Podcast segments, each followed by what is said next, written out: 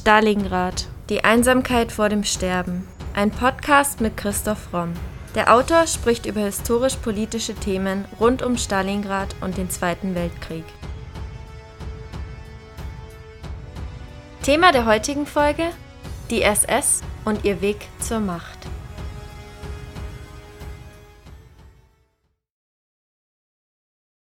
Heinrich Himmler sagte einmal, die beste politische Waffe ist der Terror.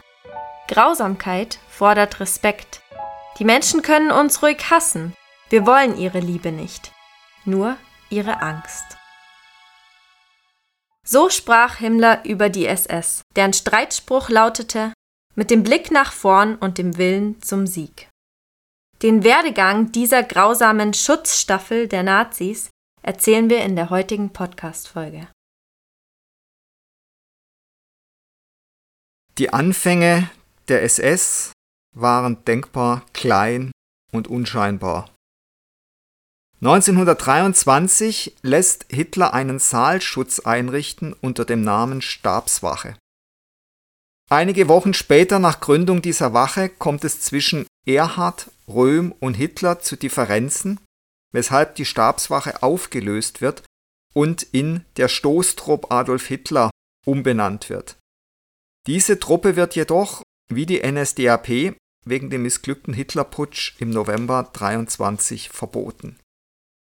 1925 wird das Parteiverbot aufgehoben und der SA-Funktionär Julius Schreck wird von Hitler mit der Aufgabe betraut, eine neue Gruppierung zu gründen, die zuständig für den Saalschutz bei Parteiveranstaltungen ist. Deshalb wird am 4. April 25 die Organisation Stabswache gegründet, die zunächst aus den ehemaligen Mitgliedern der Stoßtruppe Adolf Hitler besteht. Diese Organisation ändert im selben Jahr ihren Namen zu Schutzstaffel. Dabei wird Julius Schreck zunächst als Oberleiter Kommandant der SS eingesetzt, aber er schafft es nicht, sich zu etablieren und wird folglich 1926 entlassen und von Josef Berchtolz ersetzt. Ein Jahr später tritt Berchtolz zurück, der auch nicht zufrieden ist mit dem Handlungsspielraum.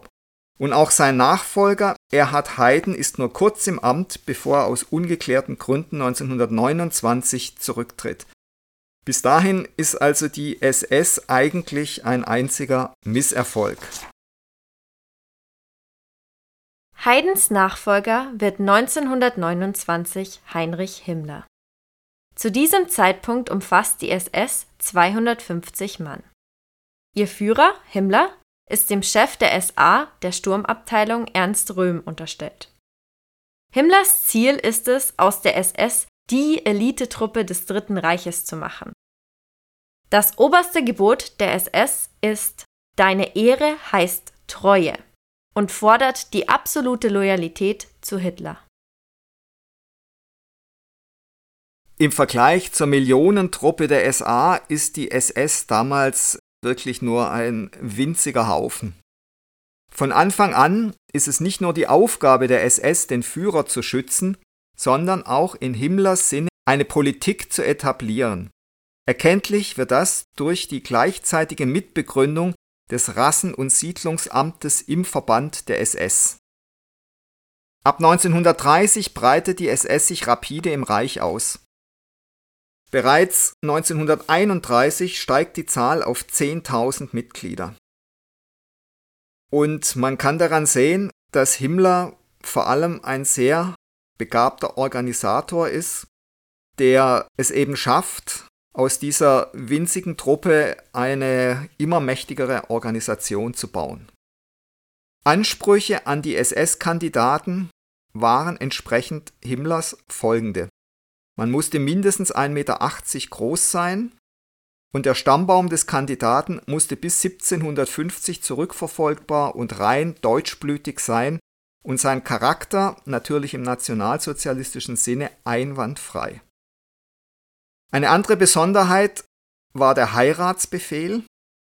Es wurden nur die aufgenommen, die zustimmten, nur einzig und allein nach rassischen und erbgesundheitlichen Gesichtspunkten zu heiraten. Also der Begriff der sogenannten Reinheit, der sogenannten Rasse war von elementarer Bedeutung innerhalb der SS und das war natürlich die Ideologie von Himmler. Um das Zusammengehörigkeitsgefühl zu intensivieren, bekommt jedes neue Mitglied den SS-Dolch und treue Männer erhalten den Totenkopfring.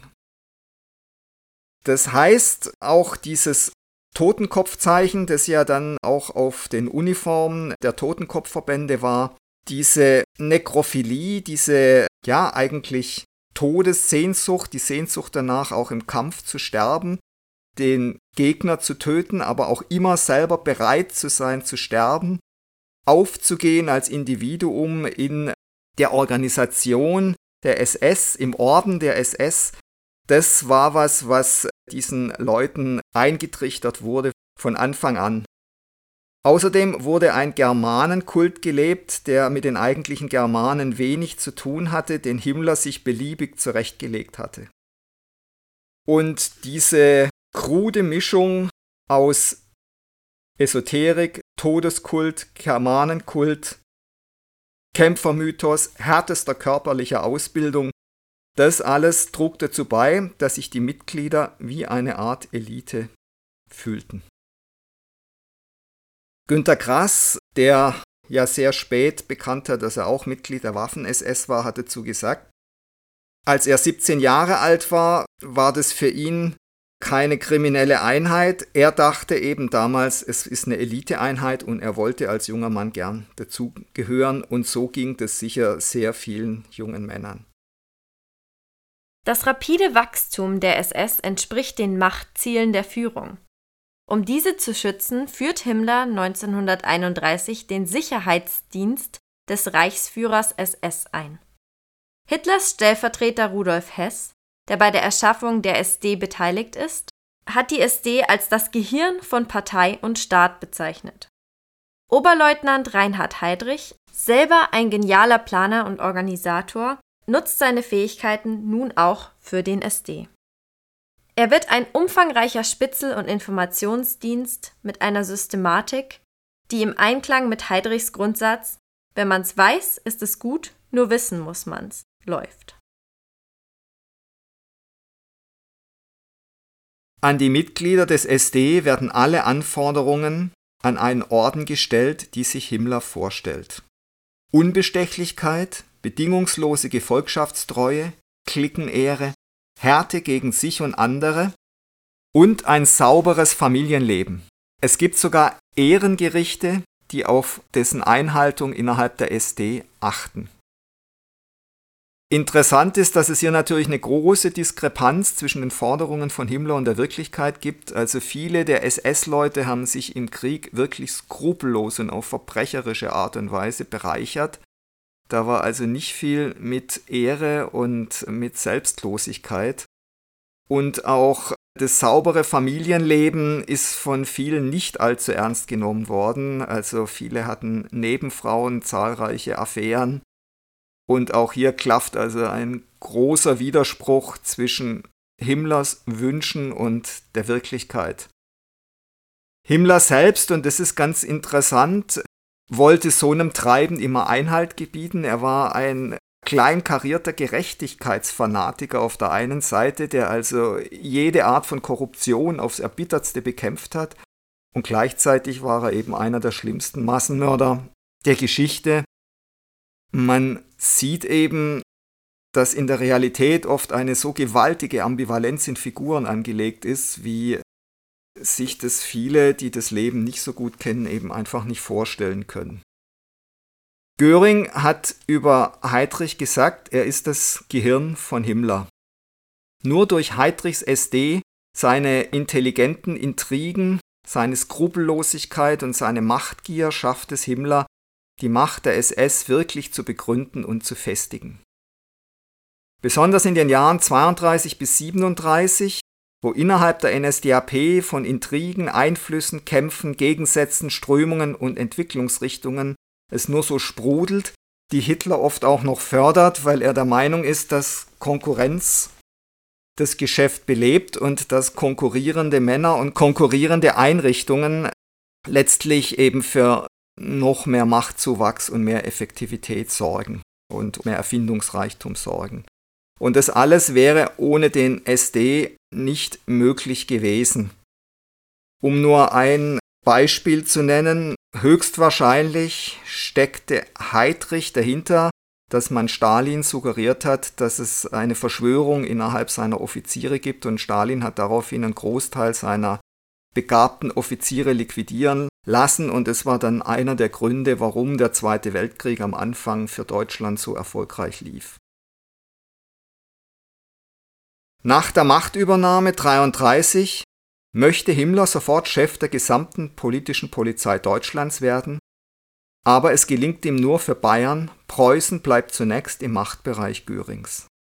Bald darauf folgt, dass die politische Polizei zur geheimen Staatspolizei, genannt Gestapo, wird, dessen Chef zunächst Rudolf Diels ist, der eng mit Göring zusammenarbeitet.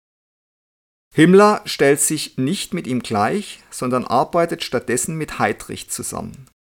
Dadurch gelingt es der SS-Führung bis 1944 nach und nach, eine politische Landespolizei nacheinander in Deutschland zu übernehmen Görings Einfluss wird immer schwächer, vor allem da er auch als Chef der Luftwaffe dann im Krieg eigentlich Misserfolg an Misserfolg reiht, während Himmler unerbittlich nachrückt und immer stärker wird und seine SS sich immer weiter in Deutschland ausbreitet wie, eine, wie ein Krebsgeschwür, das dann eben auch die deutsche Wirtschaft weitgehend ergreift. Der Röhm-Putsch 1934 verhandelt die Stellung der SS im Dritten Reich nochmals neu. Hitler sieht sich durch Ernst Röhm, der die SA führt und deshalb als zweitwichtigster Mensch im Regime gilt, in seiner Macht bedroht. Um Röhm zu besiegen, unterstellt Hitler ihm zu Unrecht einen Putschplan und er wird folglich am 20. Juli 1934 festgenommen. Einen Tag später wird Röhm im Gefängnis erschossen. An dieser Ermordung ist auch Theodor Eicke beteiligt und wird später zum Inspekteur der Konzentrationslager. Zur gleichen Zeit werden zahlreiche SA-Führer, aber auch unliebsame NSDAP-Mitglieder von SS-Mitgliedern ermordet. Solche Säuberungen finden immer wieder statt Im Zuge des Röhmputsches findet die bisher größte Säuberung innerhalb des Regimes statt. Und es trifft eben nicht nur Regimegegner, sondern auch viele NSDAP-Mitglieder und ehemals Getreue von Hitler, die teilweise Dinge wissen, von denen er nicht will, dass sie jemals ans Licht kommen könnten. Und die werden alle gnadenlos umgebracht. Von diesem Putsch kann die SA sich nicht mehr erholen und wird im Prinzip entmachtet. Hitler entscheidet sich ja eindeutig für die deutsche Wehrmacht, die er braucht für die Aufrüstung und für den Krieg. Und er ernennt die SS, die bis dahin der SA untersteht, zu einer selbstständigen Organisation innerhalb der NSDAP. Hitlers Wortlaut ist folgender. Im Hinblick auf die großen Verdienste der SS, besonders im Zusammenhang mit den Ereignissen vom 20. Juni 1934, erhebe ich dieselbe zu einer selbstständigen Organisation im Rahmen der NSDAP. Das war Hitlers Lohn für den Brudermord an der SA. Am 23. August wird Himmler durch den Grad Reichsleiter SS Hitler persönlich unterstellt. Damit ist die SS nur noch weisungsgebunden an Hitler. Sie ist also damit jeglicher anderer Polizeigewalt oder der Justiz entzogen. Ebenso übernimmt die SS die alleinige Zuständigkeit für alle Konzentrationslager im Deutschen Reich, die davor unter der Kontrolle der SA gestanden haben. Die Überwachung der Lager wird den SS-Totenkopfverbänden zugeschrieben. Himmler wird 1934 zum Reichsinnenminister ernannt, spätestens da wird die SS die Exekutive des Staates. Ebenso beginnt die SS mit dem Aufbau von eigenen militärischen Verbänden. Auf dem Fundament des Chor- und Gedankenguts entsteht die allgemeine SS und die SS-Verfügungstruppe, später Waffen-SS genannt. Dadurch erhöht sich die Anzahl der SS-Männer auf 90.000 Mann. Die SS-Verfügungstruppen gehören zur SS-Armee, wozu auch die SS-Totenkopfverbände gehören. Diese Armee besteht 1936 aus etwa 210.000 Mann, davon 90% Waffen-SS und 10% Totenkopfverbände. Gegen Kriegsende beträgt diese Zahl rund eine Million Mann. Die Verfügungstruppen, also die Waffen-SS und die Totenkopfverbände unterstehen dem SS-Hauptamt Berlin. Die Waffen-SS wird zu Himmlers Spezialkampftruppe zur Eroberung Europas und hat diese Aufgabe überall, wo sie eingesetzt war, auch mit größtmöglicher Brutalität, teilweise mit irrsinnigem Blutzoll und mit einer beispiellosen Gnadenlosigkeit erfüllt. Dabei war die Waffen-SS immer sehr stolz auf ihr unerbittliches Vorgehen und verstand sich immer darin, die Elite des Führers zu sein.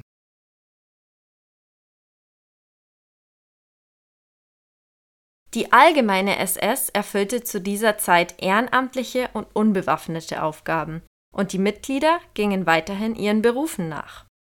Die administrativen Aufgaben wurden oft in den Hauptämtern und Polizeistellen erledigt, und dadurch bildete die SS das Bindeglied zwischen öffentlichen Institutionen und der NS-Regierung. Die SS-Totenkopfverbände dagegen werden primär als innenpolitische Knochenbrechergarde ausgebildet. Sie sind verantwortlich für die Bewachung der Konzentrationslager und haben eine wichtige Rolle bei der Ausschaltung von politischen Gegnern sowie Festnahmen.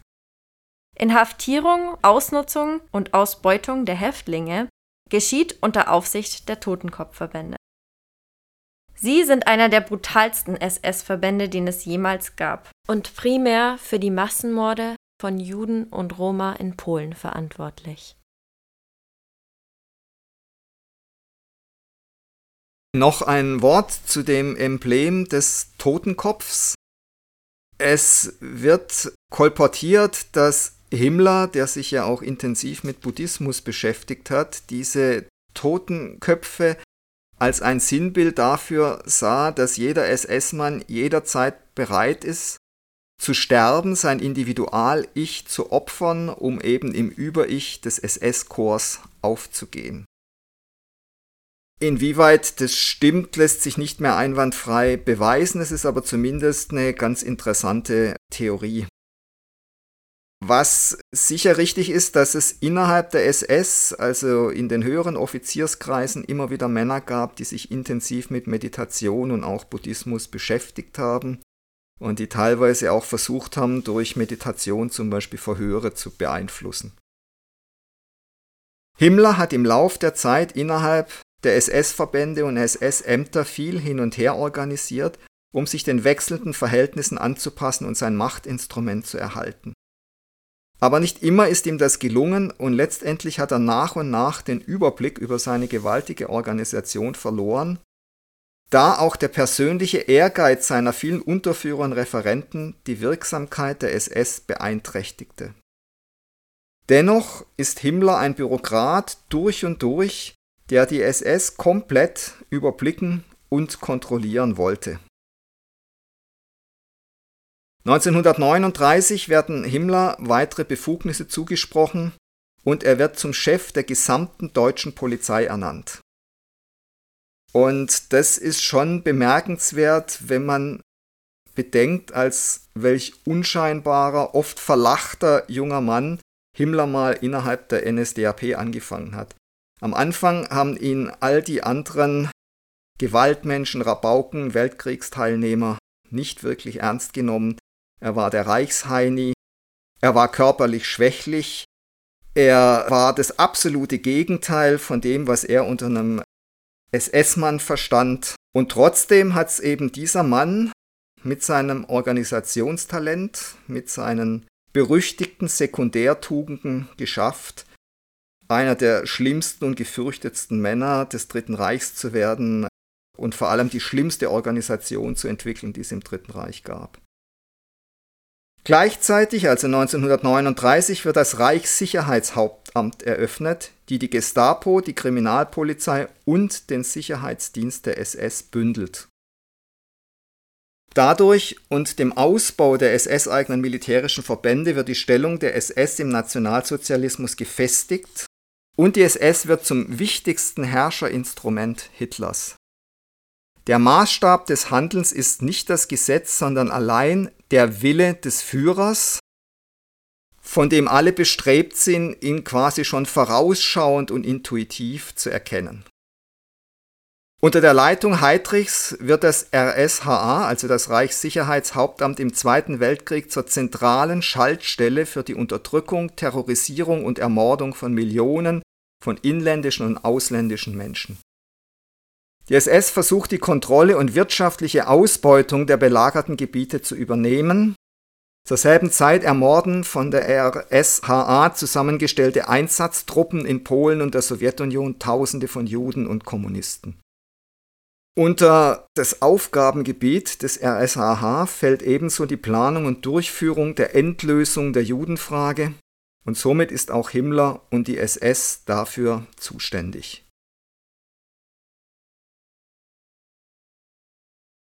Ab 1942 ist das neu gegründete SS-Wirtschaftsverwaltungshauptamt unter der Leitung von Oswald Pohl verantwortlich für die wirtschaftliche Verwaltung der Konzentrations- und Vernichtungslager.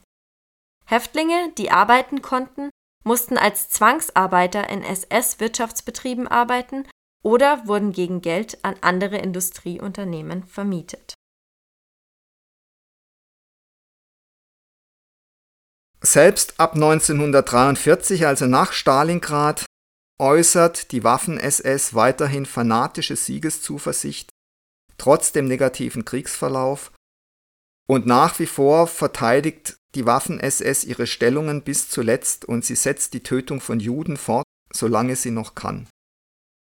In vielen Fällen besorgen sich SS-Angehörige Uniformen der Wehrmacht, damit sie nicht von den Alliierten als SS-Mitglieder identifiziert werden, und viele entfernen sich auch dieses Blutgruppenzeichen unter der Achsel. Mit der Kapitulation am 8. Mai 1945 endet offiziell die Existenz der SS. Die Alliierten ordnen mit der Direktive 2 des Kontrollrats vom 10. September 1945 die Auflösung der SS an.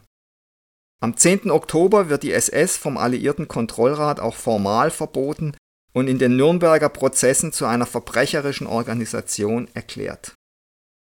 Viele Flüchtlinge der SS fliehen über die sogenannten Rattenlinien, das heißt Schiffslinien nach Südamerika, und sie erhalten dabei immer wieder Unterstützung durch hochrangige Vertreter der römisch-katholischen Kirche, besonders der italienischen. Lange hält sich das Gerücht über eine Organisation der ehemaligen SS-Angehörigen, die sich Odessa nennt und die vor Kriegsende gegründet wird und ehemalige Angehörige bei der Flucht und neuen Identitätsfindung unterstützt haben soll. Unter anderem gelingt es Josef Mengele und Adolf Eichmann zu fliehen. Am 5. und 6. August macht Robert Prill, ehemaliger Leiter des Ergänzungsamts der Waffen-SS, vor dem Internationalen Gerichtshof in Nürnberg folgende Angaben zur Personalentwicklung der Waffen-SS. Bei Kriegsende war die Waffen-SS noch 550.000 Mann stark. In der Waffen-SS dienten etwa 400.000 Reichsdeutsche, 300.000 Volksdeutsche und 200.000 Angehörige anderer Völker. Man sieht also, dass es bei Kriegsende immer noch sehr viele SS-Mitglieder gab und den meisten von ihnen ist es auch gelungen, straffrei auszugehen bzw. unterzutauchen.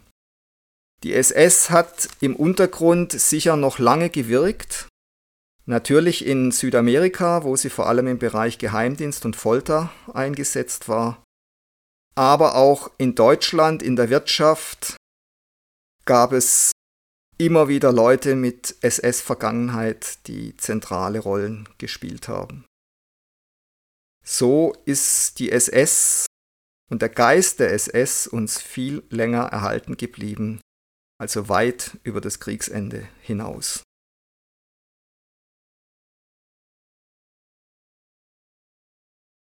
Zum Abschluss ein kurzer Ausschnitt aus einem SS-Marschlied, das die schreckliche Ideologie dieser Institution veranschaulicht. Wir pfeifen auf unten und oben, und uns kann die ganze Welt verfluchen oder auch loben, grad wie es jedem gefällt. Wo wir sind, da geht's immer vorwärts, und der Teufel, der lacht nur dazu. Wir kämpfen für Deutschland, wir kämpfen für Hitler, der Rote kommt niemals zur Ruhe.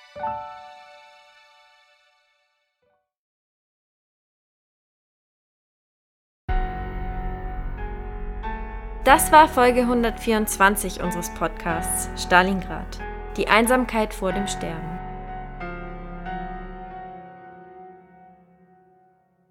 Und jetzt seid ihr dran, liebe Stalingrad Podcast-Fans. Wir freuen uns sehr, dass euch unser Podcast auch nach mittlerweile fast zwei Jahren noch so gut gefällt. Damit das auch so bleibt, wollen wir zur Abwechslung mal von euch hören. Themenvorschläge sowie Anmerkungen und Anregungen nehmen wir gern bei primero.primeroverlag.de oder über Instagram bei primero-verlag entgegen. Und wenn ihr euren Lieblingspodcast anderweitig unterstützen wollt, schaut doch mal auf unserer Website vorbei und browst unser Bücherangebot. Wenn euch der Historienroman Stalingrad, Die Einsamkeit vor dem Sterben gefällt, findet ihr bestimmt auch den Wirtschaftsthriller Die Macht des Geldes oder die Gesellschafts- und Mediensatire Das Albtraumschiff ganz interessant. Alternativ freuen wir uns auch immer über kleine Spenden via PayPal. Den Link dazu findet ihr in der Podcast-Beschreibung und auf unserer Website. Aber in jedem Fall vielen Dank, dass ihr so treu und interessiert unseren Stalingrad-Podcast hört. Wir hoffen, ihr bleibt uns noch über viele weitere Folgen erhalten.